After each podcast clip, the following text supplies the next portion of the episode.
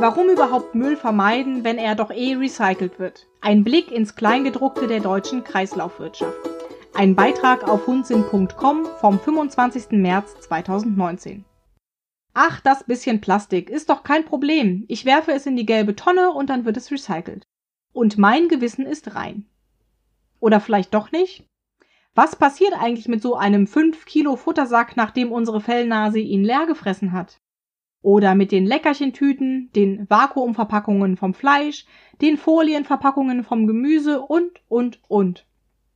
Das Verpackungsgesetz. Neue Quote, neues Glück. Wie es unserem Verpackungsmüll nach seinem Leben als Verpackung ergeht, regelt seit dem 1. Januar 2019 das neue Verpackungsgesetz, welches die alte, im Jahr 1991 erstmals in Kraft getretene und in den Folgejahren mehrfach überarbeitete Verpackungsverordnung ablöst. Nach diesem Gesetz müssen 90 Prozent des Kunststoffmülls recycelt werden.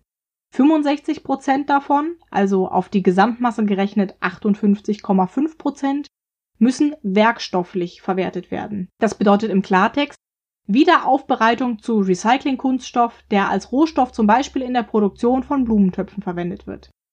Diese Zahl klingt auf den ersten Blick erst einmal nach relativ wenig.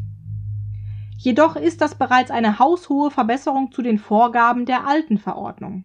Bisher mussten nämlich nur insgesamt 36 Prozent der Kunststoffe der werkstofflichen Verwertung zugeführt werden.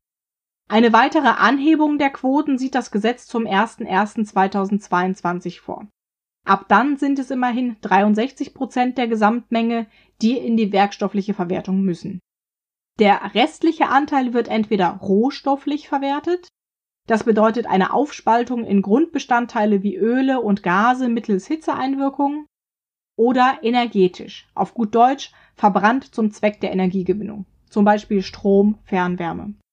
Aber nicht sämtlicher Plastikmüll landet auch in der Verwertung. Die festgelegten Quoten gelten ausschließlich für Verpackung auf Grundlage der dualen Systeme. Sonstiger Müll aus Kunststoff gehört in den Restmüll und geht somit nicht automatisch zurück in den Kreislauf. Es sei denn, die Kommune bietet explizit eine sogenannte Wertstofftonne an, die nicht nur auf Verpackungen begrenzt ist. Dort dürfen auch materialgleiche Gegenstände hinein, die nicht Verpackung sind. Kleiderbügel, Pfannen, Töpfe und so weiter. Alles, was den Weg in die Sortieranlage findet, gilt als recycelt. Als recycelt gilt außerdem bereits alles, was den Weg von der gelben Tonne bis in die Sortieranlage schafft. Diese 90 Prozent sind also schnell erfüllt. Spannend wird es erst danach, wenn die einzelnen Stoffe voneinander separiert werden. Ganz unter den Tisch fallen bei dieser Statistik logischerweise auch die Verpackungsabfälle, die gar nicht erst in der gelben Tonne landen. Jene, die in den Restmüll geworfen werden oder vielleicht auch schon mal in die wilde Natur.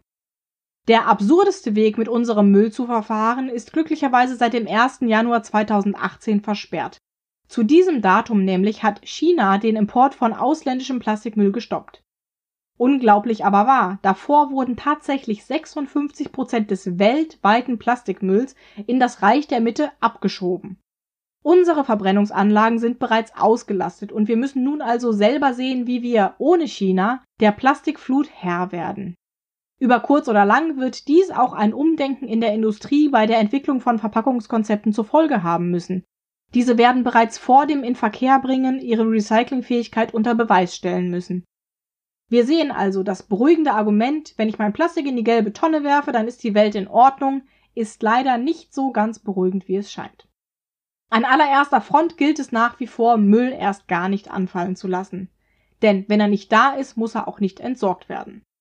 Und was ist mit Konservendosen? Beim Thema Hundemüll darf natürlich auch die gute alte Konservendose nicht außer Acht gelassen werden. Schon zu jener Zeit, als bei uns noch täglich Dosenfleisch in den Napf kam, war mir die Menge der Konservendosen, die dadurch in die Tonne wanderten, ein Dorn im Auge. Auch heute, wenn ich durch die Regale im Tierfutterladen schleiche, schaudert es mich angesichts der reihenweise aufgestapelten Blechberge noch immer. Wie sieht es denn beim Metallrecycling aus? Konservendosen gehören in die gelbe Tonne und lassen sich in der Sortieranlage in der Tat relativ einfach aussortieren und recyceln. Laut Remondis liegt die Recyclingquote von Weißblech bei stolzen 92 Prozent, bei Aluminium immerhin bei 77 Prozent. Der Vorteil für die Umwelt? Der benötigte Energieaufwand zur Verwertung von Altmetall ist weitaus geringer als die Neuproduktion. Metall ist und bleibt ein wertvoller Rohstoff, der möglichst nicht aus dem Ressourcenkreislauf verloren gehen sollte, allein schon aus ökologischen Gründen, so paradox das zunächst auch klingen mag. Es scheint also, als sei die Konserve doch gar nicht so schlecht, wie unser Gewissen uns einreden will. Doch ganz ohne bitteren Beigeschmack geht es nicht. Vom gesundheitlichen Aspekt her betrachtet ist die Dosennahrung nämlich nicht ganz unbedenklich. Die Innenbeschichtung von Konservendosen mit einer Kunststoffschicht aus Expoitharzen kann nachweislich die darin enthaltenen Lebensmittel mit einer erhöhten Konzentration an BPA, also Bisphenol A, einem Hormongift, belasten. Dies hat eine Untersuchung verschiedener Lebensmittelkonserven durch den BUND im Jahr 2017 ergeben. Darin steht, Bisphenol A wirkt ähnlich dem weiblichen Hormon Östrogen und steht im Verdacht, selbst in sehr geringen Konzentrationen das Hormonsystem von Menschen und Tieren zu stören und Fehlentwicklungen zu verursachen, die zu späteren Erkrankungen führen können. Viele Studien an Säugetieren und Fischen belegen, dass BPA schon in sehr geringen Dosierungen das Hormonsystem beeinflussen kann. Unter bestimmten Voraussetzungen können niedrige Konzentrationen sogar größere Schäden anrichten als höhere Mengen. Konserve versus Glas Wer ganz auf Nummer sicher gehen möchte, sollte also vielleicht auch die Konservendose eher meiden und stattdessen auf Nassfutter im Glas zurückgreifen.